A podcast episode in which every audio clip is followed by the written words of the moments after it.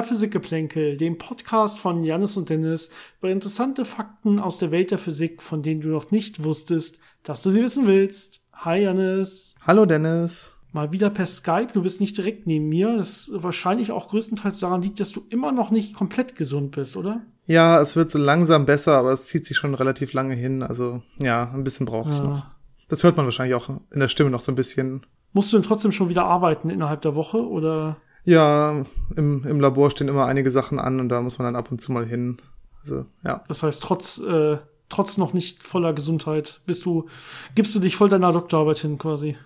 Ja, ich versuche es natürlich so ein bisschen zu balancieren, dass ich mich nicht überanstrenge, aber ja, ja, ja. Hm, na gut. Okay, jetzt haben wir gerade Samstag, das heißt, äh, morgen kommt diese Folge hoffentlich online, zumindest wenn ich es ähm, halbwegs zeitnah schaffe, sie auch zu schneiden noch am Ende. Oder ja, zu produzieren und hochzuladen und all solche Sachen. Ähm, wir haben ein paar spannende News über ja, Kernfusion mitgebracht, worüber mhm. wir heute reden wollten. Denn da hat sich ein bisschen was getan. Und wir haben ja immer wieder gesagt, wenn wir über solche Sachen reden, dass wir auch immer wieder äh, Updates im Auge, im, im Blick, im Auge behalten. Und wenn sich was tut, dass wir das dann hier auch kundtun und äh, kurz besprechen, um äh, wie weit man quasi gekommen ist. Und da sich da jetzt in letzter Zeit bei verschiedenen Experimenten ein bisschen was getan hat, dachten wir, wir reden heute einfach mal darüber. Ähm, und zum anderen natürlich auch, ähm, ja, ist jetzt kein eigenständiges, riesiges Thema. Ähm, und das kommt uns zugute, weil wir natürlich noch einen Haufen eurer tollen Fragen von, vom letzten Mal übrig haben oder von unserer kleinen Sommerpause. Ich habe hier gerade nebenbei so einen kleinen, äh, ein kleines Flugzeug vorbeifliegen. Wenn man das jetzt im Podcast hört, muss man da durch. Das werde ich wahrscheinlich nicht rausschneiden können. Also ich höre es ähm, deutlich. Ja, super, okay. Dann äh, tut mir das leid, das Flugzeug sollte hoffentlich gleich wieder weg sein. Ähm, ja, wir machen, würde ich sagen, trotzdem weiter. Das kriegen wir schon in den Griff. So laut sollte es dann auch nicht sein. Ja, ähm, was ich besonders spannend finde, vielleicht fangen wir einfach an, Janis, oder hast du mhm. noch was, was du vorweg loswerden willst? Nee, gut, okay. Nein. Ist, ähm, ja, dass man äh, ein deutliches Stück weitergekommen ist äh, beim Thema Fusion mit Lasern. Laser sind ja immer toll. Wir beide finden ja Laser besonders toll. Haben da, haben da viel oder machen da noch viel, so wie du gerade, und äh, sind da viel involviert. Und ähm, bei, bei Fusion geht es ja immer darum, dass man irgendwie Wasserstoff oder Wasserstoffisotope, meistens Deuterium und, und Tritium hat und die dann irgendwie ähm, ja mit viel, viel, viel Energie zum Fusionieren bringen will. Das heißt, man will die mit viel Energie aufeinander prallen lassen, so dass sie dann verschmelzen können zu einem zu einem Heliumatom letztendlich oder zu einem Heliumatomkern. Und das kann man natürlich einmal machen, indem man irgendwelche riesigen Anlagen baut. Äh, oder man macht es einfach, ähm, indem man halt Laser nimmt, die extrem viel Energie auf einen Punkt fokussieren können. Das ist so eine Idee, die schon sehr lange verfolgt wird, wo man aber ja erstmal noch ein bisschen hinterher hinkt, hinter diesen riesigen großen Experimenten, wie zum Beispiel Wendelstein oder so, worüber wir gleich noch ein bisschen reden werden. Ähm, und da ist man jetzt ein deutliches Schritt weitergekommen. Das heißt, man hat jetzt genau das so versucht. Man hat so einen kleinen Zylinder, da hat man ähm, ja ähm, Wasserstoffisotope drin und äh, fokussiert da jetzt einen Laserstrahl rein. Ein Laserstrahl ist ein bisschen untertrieben. Äh, man hat insgesamt 192 Laserstrahlen, die insgesamt äh, 500 Terawatt an Leistung liefern. Also unsere High-Power-Laser haben so ja, so 200 Watt oder so ein bisschen mehr in dem Bereich. Die sind schon gefährlich und sehr stark. Aber jetzt haben wir hier 500 Terawatt. Äh, da hat man schon so ein Gefühl dafür, wie viel äh, Energie da eigentlich auf dieses kleine Pellet trifft. Du hast gesagt, das ist so ein kleiner Zylinder, so ungefähr zwei Millimeter groß, also relativ kompakt. Und jetzt äh, schießt man da aus allen Richtungen eben mit diesen 192 Laserstrahlen wahnsinnig viel Energie drauf um das eben so zu komprimieren und so aufzuheizen in einem ganz kurzen Moment, äh, dass man eben diese, ja, diese Temperatur und diese Dichte erreicht, um eben äh, dieses äh, Deuterium und Tritium, also diese Wasserstoffisotope, die man da drin hat, äh, um die dazu zu kriegen, äh, Fusion zu begehen und Energie rauszulassen. Und das Ziel ist natürlich immer bei sowas, ich stecke Energie rein und kriege am Ende mehr Energie raus. Dann habe ich ein vernünftiges, äh, funktionierendes äh, Kernfusionskraftwerk, das mir Energie liefert. Und an dem Punkt ist man natürlich noch nicht, aber man nähert sich Schritt für Schritt immer weiter an. Und in dem Fall äh, hat man jetzt da neue Ergebnisse erzielt, ähm, dass man schon auf 70 Prozent an diese Zündungsschwelle rangekommen ist, also an den Punkt, äh, wo man so viel Energie rausbekommt, dass eben diese Kernfusion eigenständig weiterlaufen kann und Energie rausgeben kann, ohne dass man noch extra Energie reinstecken muss. Und ähm, es klingt natürlich jetzt so, ja, so halb beachtlich, 70 Prozent, da fehlt ja immer noch ein bisschen was. Aber wenn man sich anguckt, was da in den letzten Jahren passiert ist, dann ist das schon sehr beeindruckend. Äh, alleine zum Frühjahr diesen Jahres hat man eine Steigerung um Faktor 8 erreicht. Und mhm. äh, zu, im Vergleich zu drei Jahre vorher äh, sind das schon Faktor 25. Also da hat man schon sehr, sehr große Fortschritte gemacht in letzter Zeit. Ja, und es kommt auch immer ein bisschen drauf an, wie genau man da rechnet. Also du sagst jetzt, okay, wir sind schon 70 Prozent daran, an diesem Break-Even-Point quasi, dass ich dann, ich krieg schon 70 Prozent der Energie wieder raus, die ich letztendlich auch reinstecke in diese, als, als Laserenergie, wenn man so will. Was hier jetzt aber wirklich gemacht wird, ist nicht, dass die Laser einfach komplett auf dieses Plasma fokussiert werden, ähm, sondern hier wird in Wirklichkeit auch noch relativ viel Laserenergie, wenn man so will, verbraten, was gar nicht reingeht ins Plasma. Ja, die Laser werden eigentlich so mehr oder weniger eher so auf den Anfang des Zylinders gerichtet, wenn man will. Also so der Zylinder ist quasi an seinen beiden, äh, ja, äh, an seinen beiden äh, Plattenendungen ist er quasi offen. Da kann man die Laser im Prinzip mit einem kleinen Fokuspunkt reinschicken und man äh, ähm, erhitzt dann im Prinzip so die Wände des Zylinders von innen eher. Das ist eher das, was passiert mit diesen ganzen Laserstrahlen, wenn man so will. Und ähm, da geht natürlich ein Haufen Energie verloren. Also ein Haufen dieser Laserstrahlen letztendlich werden gar nicht vom Material selber absorbiert werden, ja, sondern ähm, die gehen im Prinzip dann letztendlich auch gerade wieder durch. Ja, das ist das ist einfach so ein natürlicher Verlust. Das heißt, ähm, wenn man jetzt nur die Energie nehmen würde, die da wirklich im äh, in den Wasserstoffisotopen auch absorbiert wird und guckt sich, wie effizient ist da jetzt diese Fusionsrate genau, dann sieht man, hier sind wir deutlich über diesem Break-Even-Punkt. Also hier sind wir irgendwie, hier kriegen wir einen Faktor 5 an Energie wieder raus, dass wir reinstecken. Hier sind wir schon ein richtig gutes Kraftwerk quasi. Ähm, aber klar, wenn ich das wirklich kommerziell bauen will, muss ich natürlich die Gesamtenergie angucken, die ich brauche. Äh, am besten auch noch das, was ich dann nachher äh, brauche, um die Laser selber zu bauen und so weiter. Da geht dann ja noch viel mehr mit rein, das jetzt hier nicht mit rein äh, einbezogen wird. Aber wenn ich mir diesen, ja, nur diesen inneren Prozess angucke, der Kernfusion, dann ist der durchaus über dem Break-Even-Point. Das ist relativ gut. Und äh, die 70 Prozent, wenn ich die, Laser, die komplette Laserenergie nehme, das ist, würde ich sagen, auch schon wirklich, wirklich ein, ein großer Schritt nach vorne. Das heißt, äh, dass man das mal in relativ naher Zukunft hinbekommt, da was äh, zu bauen, was dann auch äh, mit allem einbezogen quasi einen positiven Energieertrag über die Lebensdauer des dann ja des, des Generators quasi hat, des Gesamtgenerators. Das ist durchaus vorstellbar mit dieser Methode. Ja, ist natürlich ein, äh, ein Ansatz, eben mit Lasern, mit so einem Laserpuls das zu zünden und dann eine Energie rauszubekommen. Es gibt natürlich noch andere Ansätze, wo man eher ein stabileres Plasma versucht zu erzeugen und in diesem Plasma dann Kernfusion äh, dauerhaft äh, ähm, betreibt oder ja dauerhaft am Laufen hält und damit Energie rausbekommt. Und das sind diese Konzepte, die in anderen Bereichen, zum Beispiel in Südfrankreich am ITER, verfolgt werden. Da ist die sogenannte Tokamak-Geometrie, also ein relativ äh, symmetrisches Plasma wird da eingeschlossen mit Magnetfeldern. Und ähm, das hat gewisse Vorteile, aber auch ein paar Probleme und man hat versucht, diese Probleme zu beheben, indem man sogenanntes äh, Stellarator-Design äh, erfunden hat. Das ist ein bisschen komplexere Geometrie.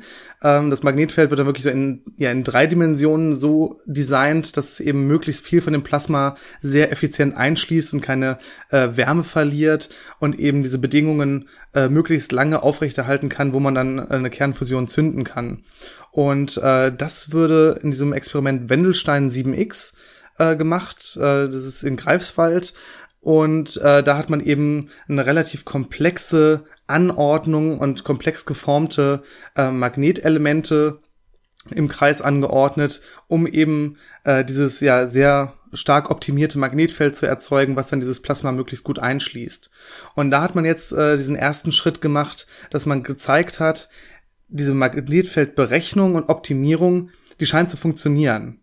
Das heißt, man, man scheint es damit so gut hinzubekommen, das Plasma einzuschließen, dass äh, man sagen kann, okay, diese Technologie äh, könnte sich eignen für Kernfusionskraftwerke und da muss man jetzt äh, das dann weitertreiben und gucken, äh, wie viel Effizienz kriege ich damit hin, wie hoch kriege ich so ein Plasma da geheizt, wie lange kann ich so ein Plasma da aufrechterhalten. Bisher waren das noch relativ äh, kurze äh, Zeiten äh, von ja Sekunden, äh, wo man dieses Plasma da eingeschlossen hat und äh, relativ gute Werte schon erreicht hat. Aber natürlich versucht man dann jetzt das wirklich auf mehrere Minuten äh, zu steigern, um zu gucken, wie würde sowas im Dauerbetrieb funktionieren und wie effizient kriegt man das am Ende hin. Genau, aber das, was da im Prinzip ja gezeigt wurde, ist, dass man jetzt äh, genug der Energie drin halten kann, wenn man so will. Also man kann, wenn man die Berechnung so macht, wie man es momentan macht, mit den Simulationen dieser, dieser Magnetfelder, kann man letztendlich die komplette Energie, oder nicht die komplette Energie, aber genug Energie innerhalb des Plasmas halten. Also man verliert nicht mehr so viel Energie und damit kriegt man das letztendlich hin, dass man diese Technologie dann wahrscheinlich auch praxistauglich nachher anwenden kann und damit quasi dann ein, ein richtiges Fusionskraftwerk bauen kann. Also das ist im Prinzip so eine Art Technologienschmiede, die da momentan ähm, ja in Wendelstein 7X gemacht wird. Und äh, sie konnten jetzt zeigen, ja, das, das funktioniert, das klappt so. Es hätte ja auch ein kompletter Fehlschlag sein können, aber äh, war es hier zum Glück nicht. Äh, man hat jetzt momentan so Energieverluste, Plasma-Energieverluste von ungefähr 30 Prozent. Das ist wirklich äh, sehr beachtlich äh, und auf jeden Fall ein neuer Rekord für diese Art von, von, von, ähm, ja, von Kraftwerken, wenn man so will. Das heißt, da kann man jetzt auch ja darauf hoffen, dass das dann auch eingesetzt wird mit anderen äh, mit, mit, mit Kraftwerken, die dann auch ähm, im Prinzip heißes Plasma auf lange Zeit versuchen zu erzeugen ähm, und dann auch dementsprechend äh, auf einen positiven Pfad zu kommen, was die Energiegewinnung angeht. Ja, da darf man weiter sehr gespannt sein, äh, wann es soweit ist und natürlich auch, wer das Rennen macht oder ob man am Ende äh, alle verschiedenen Arten parallel laufen hat. Also diese, ja zum Beispiel diese Laserfusion und diese eingeschlossenen äh, Plasma, äh, Plasmen in Magnetfeldern. Ähm, wahrscheinlich wird es so ein paar Jahre dauern, aber wir halten euch trotzdem auf dem Laufenden, so gut wir können, ne? Wie immer bei der Kernfusion, ne? Aber vielleicht sind es nicht mehr 20 bis 30 Jahre. Ich weiß nicht, was da momentan die Schätzungen sind. Ich meine, das James Webb-Teleskop wird ja jetzt auch bald fliegen. Also ähm, vielleicht kommen diese Voraussagen mit. Ich glaube, bei Kernfusion war es häufig auch 50 Jahre, was man gesagt hat. Äh, vielleicht kommt das jetzt wirklich in einen sehr greifbaren Bereich. Sehr schön. Ich glaube, wir sagen an der Stelle wieder, dass wir am Ball bleiben, dass wir uns freuen, dass, dass äh, man offensichtlich wirklich mit großen Schritten vorankommt, auch mit anderen Arten von Kernfusion. Laserkernfusion finde ich wirklich sehr spannend und da kommt man mit großen Schritten näher. Äh, wenn man nicht sogar schon da ist, rein technologisch gesehen, haben wir gesagt, wir kommen schon deutlich drüber mit, mit der Effizienz der Kernfusion. Das heißt, da kann man wirklich äh, ja Großes erwarten, würde ich sagen. Und das nehme ich gleich mal als Überleitung. Und Janis, ich würde sagen, wir sprechen noch weiter über Zuhörerfragen. Denn wir mhm. haben ja noch einen Haufen Zuhörerfragen offen, was wir extrem gut und spannend finden. Und ich würde sagen, wir gehen die einfach mal durch.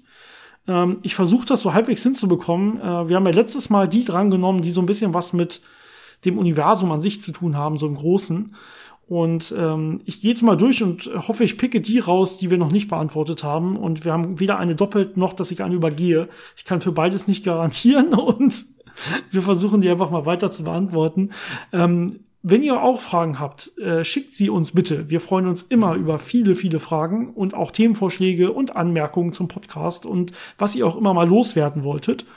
Ähm, wie immer entweder über unsere Social Media Plattform Physik-Geplänkel auf Instagram oder Facebook äh, oder an unsere E-Mail-Adresse physikgeplänkel at gmail.com. Physikgeplänkel zusammengeschrieben und Geplänkel mit AE geschrieben. Ähm, und ich fange mal mit Instagram an. Und da hat uns der gute Hubert mal wieder geschrieben. Ich glaube, Hubert äh, hat uns schon öfter geschrieben. Ein, ein äh, sehr langwieriger, treuer Hörer. Auf jeden Fall vielen Dank und viele Grüße, Hubert. Und zwar hat er mal wieder eine weitere Frage. Und zwar, wie, äh, ich fasse das mal zusammen, wie Klebstoffe funktionieren. Kleben die eigentlich nur durch elektromagnetische Kräfte oder gibt es da noch was anderes? Ich glaube, die kurze Antwort ist ja. Es sind elektromagnetische Kräfte. Aber natürlich gibt es eine ganz große Vielzahl an Möglichkeiten, wie solche elektromagnetischen Wechselwirkungen sowas zusammenhalten können. Ähm, es kann ja sein, dass man zum Beispiel einfach eine ionische Bindung zum Beispiel hätte, wo äh, zwei Ionen unterschiedlicher Ladungen aneinanderhalten oder ebenso eher Van der Wahlskräfte, wo ja einfach die, ja, die Elektronenaufenthaltswahrscheinlichkeit so ein bisschen verändert wird, also es quasi polarisiert wird und dadurch äh, anziehende Kräfte entstehen. Ähm, deswegen muss man das so ein bisschen äh, vielleicht äh, präzisieren. Und ähm, typischerweise bestehen Klebstoffe ja aus so äh, langkettigen ähm, Molekülen, die sehr verzweigt sind und dann eben über vor allem solche Van der Waals Kräfte eine Anziehung aufeinander ausüben. Also ja, so ein bisschen aneinander reiben, aneinander haften. Und äh, wenn man das alles richtig zusammensetzt, dann kriegt man am Ende so einen Klebstoff hin, der es wunderbar zusammenhält. Es gibt natürlich auch Methoden, ähm, wo man andere Bindungen wirklich eingeht. Zum Beispiel, wenn man so gerade in der Optik äh, äh, daran geht, ähm, so Glase aneinander zu äh, sprengen.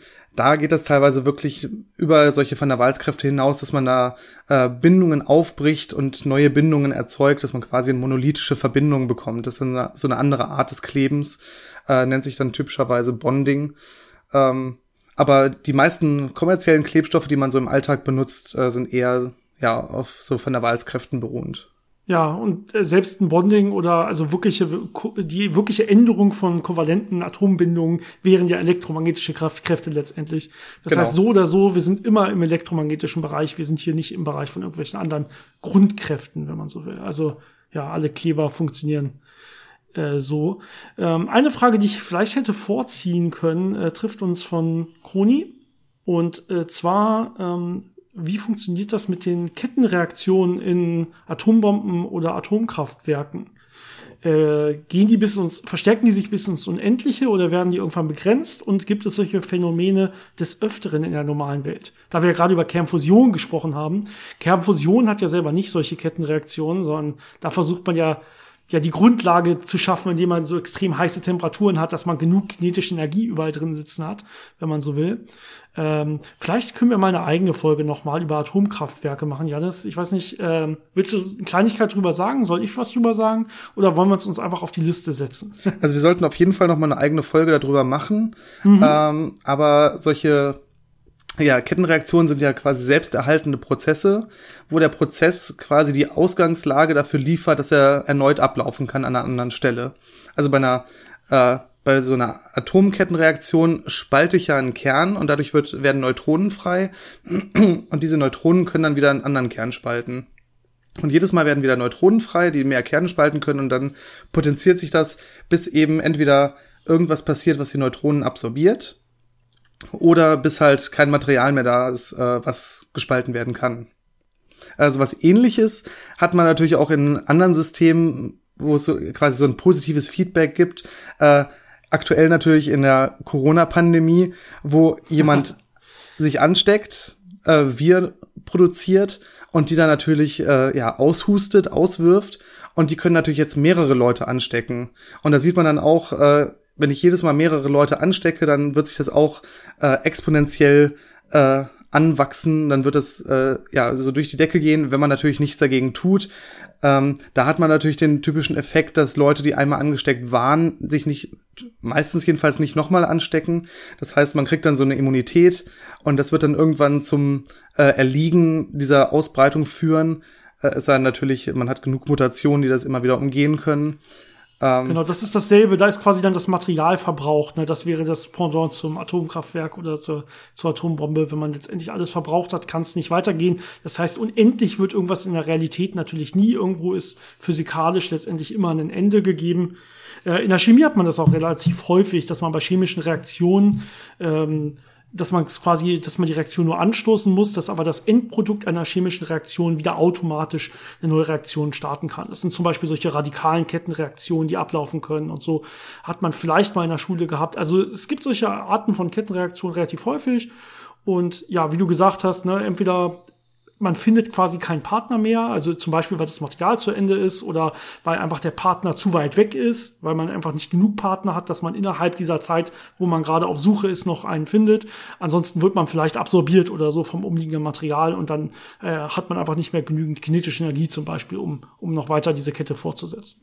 Teilweise hat man auch an, also andere Einflussfaktoren von außen, die das dann wieder bremsen können. Zum Beispiel jetzt bei der Pandemie eine Impfung. In einem äh, Kernreaktor hat man ja äh, so Steuerelemente, die dann äh, das unterbrechen können. Und äh, im Körper gibt es zum Beispiel auch relativ viele solche, ja, nennt man typischerweise nicht Kettenreaktionen, aber so positive Feedback-Schleifen in irgendwelchen äh, Proteinsynthese-Schritten oder so. Und da gibt's dann auch von außen wieder irgendeinen Faktor, der das dann irgendwann doch begrenzt und äh, stoppt. Ähm, aber natürlich ist es eine sehr praktische Sache, wenn man diese schnellen Antwortzeiten hat, die durch so eine positive Rückkopplung kommen. Äh, die können einem eben auch helfen, also nützlich sein und müssen nicht immer destruktiv sein, wie jetzt bei ja, unkontrollierten Kettenreaktionen in einer Atombombe. Gut, ich wechsle mal rüber zu unseren E-Mails und äh, gucke da mal, was die nächste Frage ist, die in, in Frage kommt. Aha, äh, warte, hier habe ich was. Hier, genau, genau, hier habe ich was. Und zwar von Stefan. Ähm, Stefan fragt allgemein über äh, die Mondtheorien und wir hatten dazu mal eine eigene Folge. Er schreibt selber Episode 77. Ich glaube ihm das mal jetzt, ohne das zu prüfen. Also wer das nochmal nachhören will, ähm, sei gerne dazu angehalten. Und ähm, er sagt, da haben wir was von dunkler Materie und ähm, als Alternative ähm, zur dunklen Materie quasi die Mondtheorie. Ja, das ist diese Modified Newtonian äh, Gravity Theorien. Das heißt, wir haben, wir äh, nehmen gar nicht die allgemeine Relativitätstheorie, sondern wir haben diese klassische Newtonsche Gravitation ähm, und äh, erweitern die einfach noch mit verschiedenen ja, mit verschiedenen Theorien, mit verschiedenen Ideen kann man das quasi erweitern. Hört euch sonst vielleicht noch mal die Folge an. ähm, aber man braucht dann quasi, da so ist zumindest die Idee, letztendlich die dunkle Materie nicht mehr, um zum Beispiel solche äh, Rotationen von Galaxien zu erklären, sondern man sagt dann einfach, die Gravitation verhält sich relativ weit weg vom, vom Zentrum der Galaxie, also wo es letztendlich schwer ist, verhält sie sich anders, als wir es erwarten würden, mit klassischer Newtonscher äh, Gravitation oder auch mit der allgemeinen Relativitätstheorie. Ähm, und dementsprechend bräuchte man dann nicht mehr diese dunkle Materie, die moment, man momentan quasi außen erwarten würde bei Galaxien, um diese Rotation so zu erklären, wie man sie dann beobachtet. Und ähm, jetzt ist seine Frage, äh, gibt es eigentlich auch die umgekehrte Hypothese, dass bei besonders schweren Massen die Gravitation in der Nähe starker, stärker gedämpft wird, das heißt, dass sie schwächer ist äh, und dass sie in der Entfernung die normalen Werte annimmt. Also ich hatte ja gerade gesagt, okay, wir brauchen irgendwie für das Äußere von Galaxien, also was weit weg ist vom schweren Kern, bräuchten wir irgendwie eine Ergänzung dieser Newtonsche Mechanik, damit das alles Sinn ergibt. Äh, er schlägt jetzt vor, wir machen diese Ergänzung gar nicht außen, sondern wir machen die innen. Ja, wir lassen quasi außen so, wir passen außen so an, wie es ist momentan und sagen, aber was ist, wenn gar nicht außen falsch ist, sondern innen falsch ist? Das würde letztendlich dazu führen, dass einfach die Massen, die wir annehmen, dass die schwarzen Löcher im Inneren der Galaxien zum Beispiel haben, dass die ganz anders wären. Ja, das ist so ein bisschen das, was dann daraus folgern würde. Ähm, ist vielleicht ein relativ komplexes ja, Themengebiet und jetzt auch relativ schwer so anzusprechen, ohne da noch mal eine eigene Folge drüber zu machen, dass jeder mitkommt. Deswegen würde ich sagen, wir verbringen damit auch nicht zu viel Zeit gerade. Ähm, aber ich würde mal vielleicht anfangen zu antworten und du kannst es gleich noch mal ergänzen, Janis. Das wäre natürlich auch eine Mondtheorie. Ja, das heißt, ähm, wie ich das jetzt genau fitte, also wie ich jetzt diese, diese, diese Parameter in Einklang bringe, ähm, das ist erstmal offen. Es gibt nicht die eine Mondtheorie, sondern Mond ist erstmal nur Erweiterung von Newton. Und wo ich jetzt genau diese Erweiterung mache, ähm, das, das ist einem erstmal selbst überlassen. Das heißt, ich würde jetzt nicht sagen, das ist was anderes, aber es ist natürlich schon wahr, dass eigentlich alle momentan sagen, nee, das, äh, das Innere, da wo es sehr schwer ist, im sogenannten Nahfeld, ja, also sehr nah dran am, am schweren Teil der Galaxie im Zentrum, da kennen wir alles relativ gut. Da wissen wir, wie sich die Sterne nah bewegen um das schwarze Loch. Und deswegen können wir eigentlich relativ gut auf die Massen schließen. Und da passt das auch alles exakt zu äh, den klassischen Theorien wir haben. Und nur außen sehen wir dann ja die Abweichung. Ja, und deswegen versuchen wir halt eine Theorie zu finden, die das Außen erklären kann. Ja, ähm, wahrscheinlich ist es aber so, wie du es beschreibst, wäre es auch okay und wahrscheinlich kann man das sogar mathematisch eins zu eins ineinander umrechnen und es kommt letztendlich auf selbe hinaus, würde ich fast schätzen, dass das gar nicht so den großen Unterschied macht. Man kann jetzt natürlich einzeln versuchen, ähm, im, im, im Nachfeld zu messen, wirklich zu gucken und zu sehen, sieht man denn da Änderungen, sieht man denn da Sachen, die nicht zu unseren aktuellen Theorien passen. Wo kann man vor, besonders das Nahfeld von großen Gravitationsquellen, zum Beispiel von schwarzen Löchern, sehr gut beobachten? Zum Beispiel bei der Entstehung von Gravitationswellen. Da haben wir ja zwei schwarze Löcher, extrem schwer, und die kreisen sehr nah umeinander, bis sie dann irgendwann verschmelzen, und dabei werden dann Gravitationswellen ausgesendet.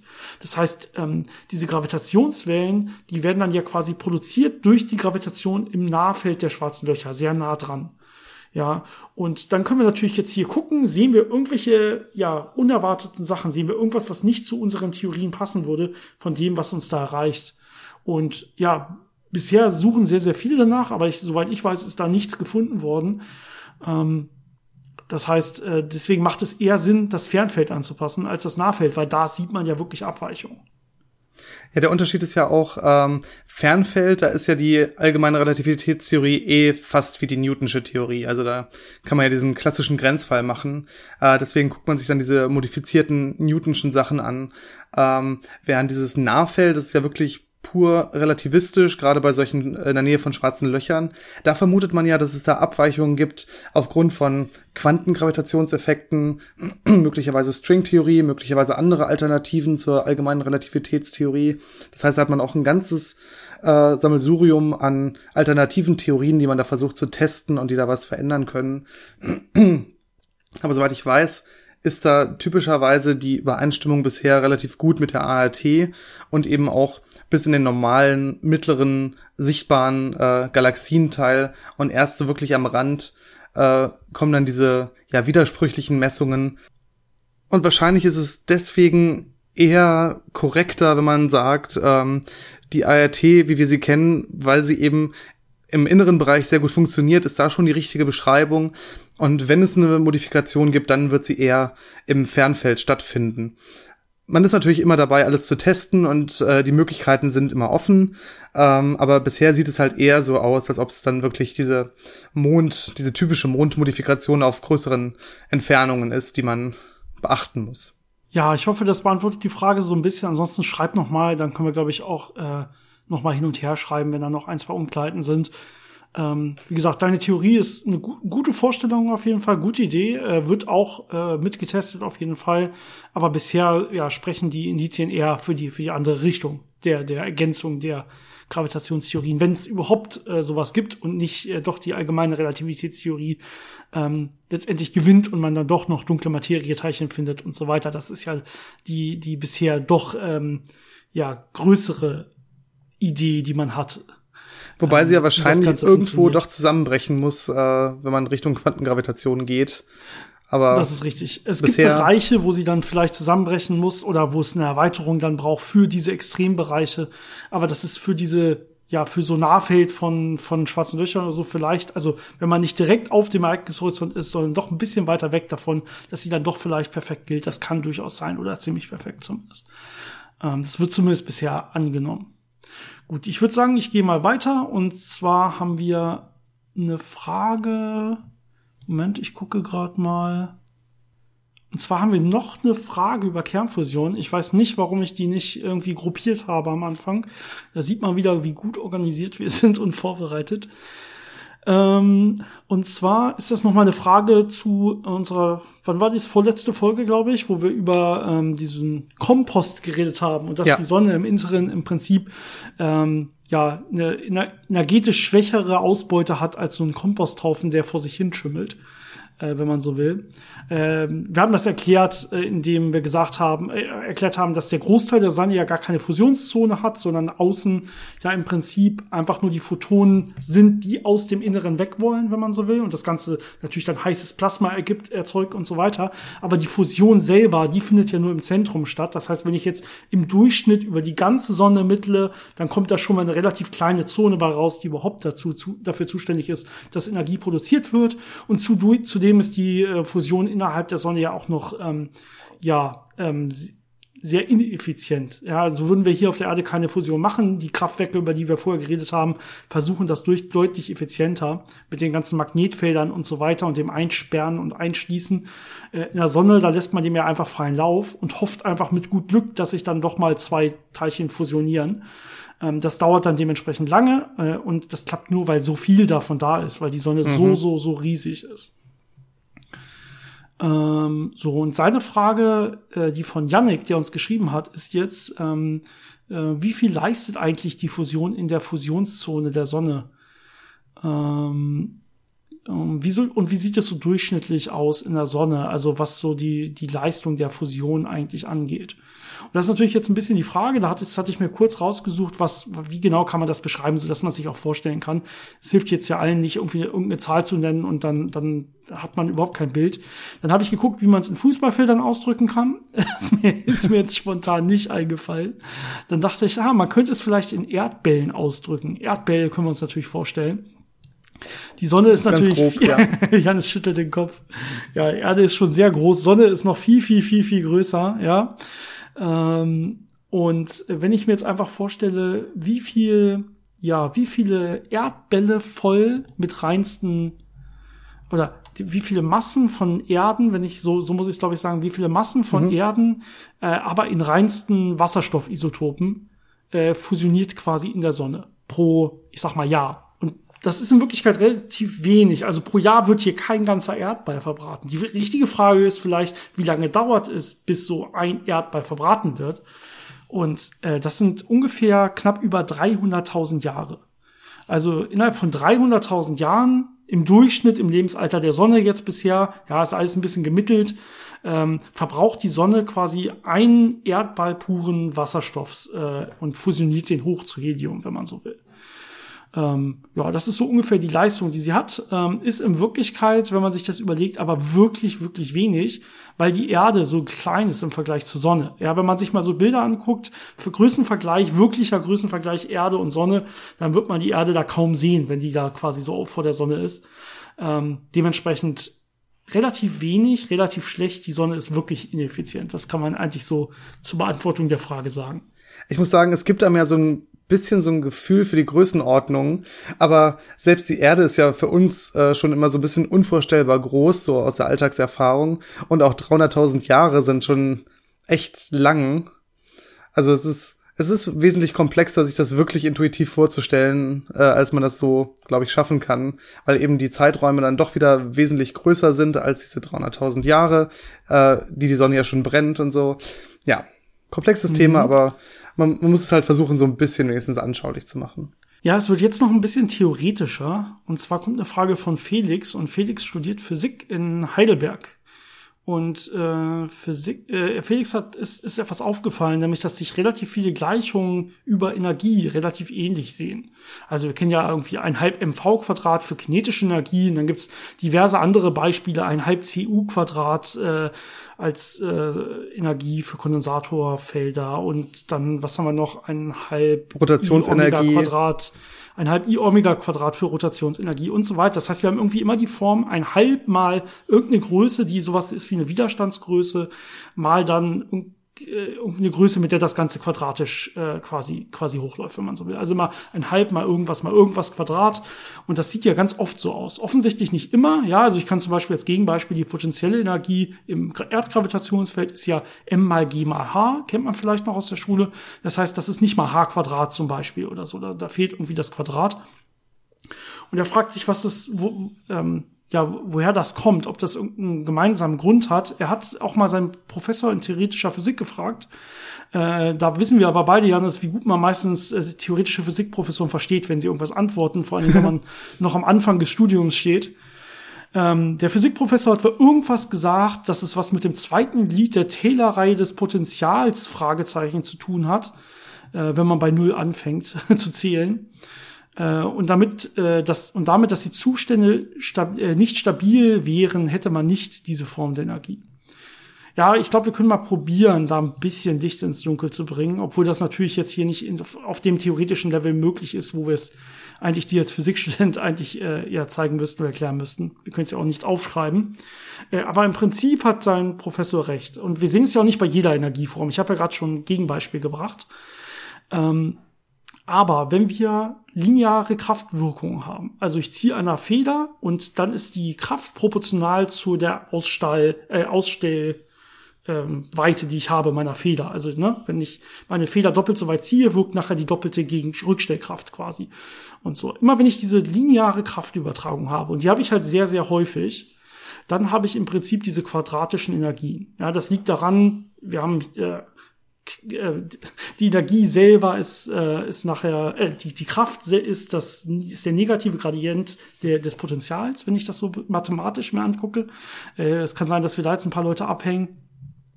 Und ähm, jetzt ist es natürlich so, dass bei ähm, erstens, dass ich viele lineare Kräfte habe. Das heißt, wenn ich auf der Ebene argumentiere, habe ich mir das erstmal schon so halbwegs hergeleitet. Jetzt kam dann Prof noch mit irgendwelchen Taylor-Entwicklungen. Da kann ich mir noch angucken, dass die meisten Potenziale, die ich habe, ja harmonische Potenziale sind. Das haben wir, glaube ich, auch sogar schon mal in einer Folge besprochen, könnten wir aber auch noch mal in einer eigenen Folge so drüber, sogar drüber machen. Beziehungsweise ähm, der der Trick ist ja, dass ich alle Potenziale, wenn ich nah an der Ruhelage bin und nur kleine Auslenkungen betrachte, immer durch ein harmonisches Potenzial annähern kann. Genau, das ist dann so ein bisschen so die, eben dieses, ja, dieser erste, diese erste Glied oder dieser erste Schritt in der Taylor-Reihe, dass ich da so ein quadratisches Potenzial, so ein harmonisches Potenzial ja. nehme, um das als Näherung zu benutzen. Oder das zweite Glied, wenn das erste ja, das Lineare also, ist. Deswegen hat er bei Null angefangen zu zählen das erste sinnvolle Potenzialglied, ne? Und genau. ähm, genau, und, und auch diese Linearität der Kräfte, sagst du, kommt ja oft vor, weil man ja meistens in diesem kleinen Bereich bleibt. Wenn ich an der Feder zu lange ziehe, dann wird die irgendwann sich plastisch verformen und alles ist vorbei. Ähm, aber wenn ich so kleine Auslenkungen habe, ist es eben dieses Lineare als erste Ordnung. Und ja, genau, dann folgt das, wie du gesagt hast, mit diesem Potenzial. Genau, also man kann sich ja beliebige, das, das, ich versuche jetzt mal alle wieder abzuholen, weil vielleicht äh, viele das mit den Taylor-Reihen und so nicht kennen, mit diesen, mit diesen Entwicklungen von Funktionen. Äh, wenn ich mir eine beliebige Funktion angucke, wie man sie aus der Schule kennt, also ich habe so eine X- und eine Y-Achse und ich zeichne irgendeine wilde Kurve durch, die eine Funktion ist. Und jetzt gucke ich mir mal an, ähm, wo hat die denn ein stabiles Potenzial? Also etwas, äh, wo etwas drin sitzen kann und nicht mehr rauskommt. Dann kann man sich immer so eine Art Potenzial top vorstellen. Das Potenzial geht irgendwie gerade irgendwo nach, kommt irgendwo von oben, geht nach unten, hat irgendwo ein Minimum und dann geht's wieder nach oben weg. Dann kann ich irgendwas in diesem Minimum quasi gefangen halten. Das kann dann nur nach links und rechts schwingen, kommt aber nicht wieder raus. Das kommt dann wieder raus, wenn ich so stark auslenke, dass es dann über den nächsten Hügel quasi rüberkommt. Das ist der Fall, den Janis so ein bisschen meinte. Aber wenn ich da nicht bin, sondern ich bin noch da schön unten, ja, dann kann ich mir immer angucken, was ist denn das da unten jetzt? ja, äh, für eine Art von Funktion. Und in erster Näherung kann ich mir eigentlich immer perfekt eine Parabel durchliegen.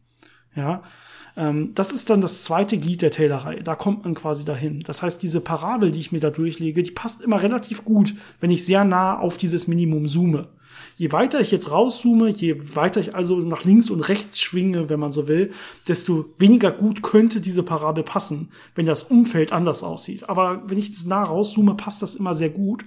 Ja, und so eine Parabel, was hat die mathematisch für eine Form? x Quadrat. Genau, also da haben wir genau dieses quadratische Potenzial, also diese quadratische Energie, von der hier meistens die Rede ist. Das ist so ein bisschen das, was hier mit der Taylor-Reihe und diesen stabilen Zuständen gemeint ist. Ja, es wird ja noch ein bisschen komplizierter, wenn man jetzt in die Kinetik reingeht, also kinetische Energie und so. Ähm, ja. Es kommt aber aus einer ähnlichen Richtung. Äh, da nennt sich das dann Dispersionsrelation oder äh, Impuls-Energie-Beziehung, wo ich mir angucke, wenn ich ein Teilchen habe, wie hängt seine Energie von seinem Impuls ab. Und wenn ich das jetzt natürlich äh, relativistisch betrachte, äh, habe ich die Grenzfälle, dass ich langsam bin und dann hat man eben dieses 1,5 mv Quadrat, dieses klassische als, als äh, Grenzfall. Äh, das ist genau dieses, wieder dieses quadratische äh, Potenzial, was man da quasi hat, aber ja, auf einem leicht anderen Level. Wenn ich jetzt aber ein Photon zum Beispiel als relativistisches Teilchen habe, das sich mit Lichtgeschwindigkeit bewegt, dann habe ich da eine lineare Beziehung. Das heißt, da ist plötzlich die Energie und der Impuls einfach direkt äh, linear zueinander. Da habe ich dieses Quadrat nicht mehr. Das heißt, da sieht man auch schon, äh, sobald ich in anderen äh, Bereichen bin oder andere Voraussetzungen habe, dann kriege ich auch andere Formen von diesen äh, Energiebeziehungen, die eben nicht mehr diese typische Form haben. Wie du ja auch schon am Anfang gesagt hast, so potenzielle Energien im Gravitationsfeld und so, äh, da fällt die Kraft ja mit 1 durch r Quadrat ab. Äh, dementsprechend habe ich dann da Potenziale, die eben nicht quadratisch sind, sondern eher sowas wie 1 durch R und dementsprechend äh, sieht dann auch die Energie da wieder anders aus. Ähm, das heißt, es hängt einfach im Endeffekt wirklich davon ab, wie sieht das Potenzial aus. Äh, meinetwegen auch ein verallgemeinertes Potenzial, aber wie, welche Form hat das, welche Krümmung hat das? Und daraus ergibt sich dann, wie diese Energie, äh, ja, welche Form diese Energie hat, wenn ich die ausdrücken möchte in, in diesen äh, Größen. Energie ist ja immer so ein bisschen was wie äh, der Unterschied zwischen verschiedenen Punkten in diesem Potenzial und der Rest folgt dann daraus. Ähm, ich hoffe, wir konnten das so ein bisschen leicht anschaulich äh, machen und vielleicht auch für die Physikstudenten so ein bisschen so ein paar Stichworte geben, wo man dann noch mal suchen kann und wo man noch mal nachgucken kann, äh, um da ein bisschen mhm. äh, mehr Details zu finden. Wie gesagt, so Dispersionsrelationen für die Kinetik, das ist so ein Einstiegspunkt und eben ja, wie Energie aus dem Potenzial ableitbar ist. Ja, genau. Oder die Kraftpotenzialbeziehung auch, wenn man so will. Gut, ich würde sagen, Janis, wir nehmen noch eine letzte Frage mit, äh, mit auf und äh, dann sehe ich, musst du essen, denn zwischendurch hat's geklingelt und dein Essen ist gekommen und ja. wartet gerade noch so halb warm neben dir. Das ist normalerweise ähm, relativ gut warm, das sollte noch beeilen, passen. Be be beeilen wir uns jetzt, ja. Ähm, und haben als letzte Frage noch die Frage von Holger.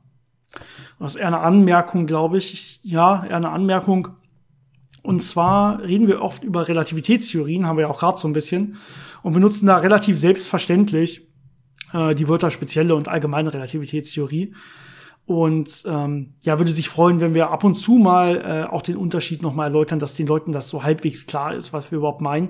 Äh, man muss dazu sagen, wir haben natürlich Übersichtsfolgen gemacht darüber, ja, aber ähm, ich weiß, dass wir nicht immer davon ausgehen können, dass jeder auch Folge 33 und 48 oder was auch immer sie jetzt gerade sind gehört hat. Ja, dass also jeder quasi all unsere Folgen hört, davon sollten wir nicht ausgehen. Ähm, trotzdem haben wir, glaube ich, relativ oft ein relativ hohes Niveau, wo wir einfach davon ausgehen müssen, dass man das so halbwegs versteht, ähm, diese grundlegenden Wörter, über die wir reden. Sonst kann man vermutlich dem Rest auch nicht so richtig folgen. Ähm, ja, aber ähm, wir versuchen das ja immer irgendwie wieder zu ankern, quasi irgendwie so festzumachen, dass äh, zumindest dem Großteil der Folgen jeder folgen kann. Das ist einfach so ausgelegt und uns schreiben auch immer relativ viele, hey, ich verstehe zwar nur ein Zehntel von dem, was ihr so erzählt, aber ähm, das Zehntel, das bringt mich immer wieder voran. Und dementsprechend, dementsprechend sollten wir wahrscheinlich dafür sorgen, dass es auch so bleibt, dass ähm, jeder was irgendwas mitnimmt und äh, den Rest dann auch noch zumindest spannend genug findet, auch wenn man nicht alles versteht. Und ähm, ja, Holger schreibt selber noch, er findet, fand es zum, am Anfang ein bisschen kontraproduktiv, äh, welche jetzt die kleine und welche die große Variante ist. Ähm, weil ja mit den Worten allgemein und speziell ja nicht so richtig was anfangen konnte. Allgemein in dem Fall eher ähm, als, als Theorie ohne Einschränkung und speziell als einschränkende Theorie, so wie er es auch sagt. Mhm. Ähm, und die Frage, die er jetzt eigentlich noch hat, ist so ein bisschen, was schränkt jetzt eigentlich die spezielle Relativitätstheorie ein? Also warum ist das im Wort, in, in der Wortherkunft nach eigentlich eine Art von einschränkender Theorie, die Einstein da gemacht hat? Ich glaube, das kann man auf zwei Arten beantworten. Einmal relativ äh, wirklich sehr vereinfacht und direkt und einmal noch so ein bisschen mathematischer. Ähm, die einfache Antwort ist, ähm, in der speziellen Relativitätstheorie gucke ich mir Bewegungen an, relative Bewegungen, und das sind alles äh, unbeschleunigte Bewegungen. Das heißt, ich habe keine Beschleunigung und ich habe keine Gravitation, die ja auch als Beschleunigung auftritt. Das wird rausgenommen, dann habe ich die spezielle Relativitätstheorie. Und wenn ich jetzt Gravitation berücksichtige und Beschleunigung, dann komme ich in die allgemeine Relativitätstheorie. Das ist so die ganz äh, vereinfachte Unterscheidung zwischen diesen beiden Theorien. Und wenn man es jetzt ein bisschen mathematischer sich anguckt, habe ich in der speziellen Relativitätstheorie den sogenannten Minkowski-Raum. Das heißt, ich habe die drei Raumdimensionen und die eine Zeitdimension so ein bisschen äh, verschmolzen und die hängen ein bisschen voneinander ab und können äh, miteinander interagieren. Quasi eine Raumzeit, aber Minkowski heißt, es ist alles flach. Das heißt, es passiert nicht viel, es ist immer das Gleiche. Und in der allgemeinen Relativitätstheorie kann ich diesen Raum jetzt krümmen. Das heißt, ich kann da wirklich äh, von Ort zu Ort unterschiedliche Veränderungen in Raum- und Zeitrichtungen einführen. Und das gibt einem dann diese Freiheit, die Gravitation und Beschleunigung zu beschreiben.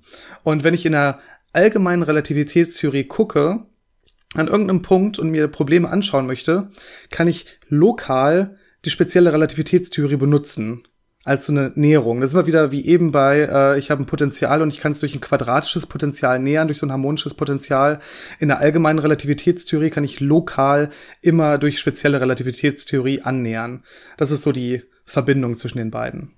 Ja, genau. Also äh, schön, schön beschrieben. Ja, also ähm, wir haben in dem einen Fall immer quasi so die Koordinatensysteme, wie man sie aus der Schule kennt, ja, schön senkrecht aufeinander, X, Y und Z-Achse. Da kommt dann halt noch eine Zeitachse dazu, aber die steht auch senkrecht auf den anderen.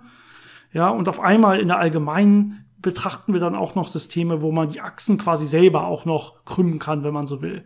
Das heißt, ich kann jetzt meine X-Achse auf einmal ein bisschen nach unten ziehen oder nach oben ziehen oder so. So kann man sich das ganz, ganz, erstmal ganz simpel vorstellen, wenn man so will. Das heißt, da kann ich aus meinem, aus meinem flachen Koordinatensystem auf einmal auch noch so, so ein gebogenes Koordinatensystem, ein gekrümmtes Koordinatensystem machen und damit dann eben auch Beschleunigung und Gravitation berücksichtigen, was man in der speziellen Relativitätstheorie nicht konnte.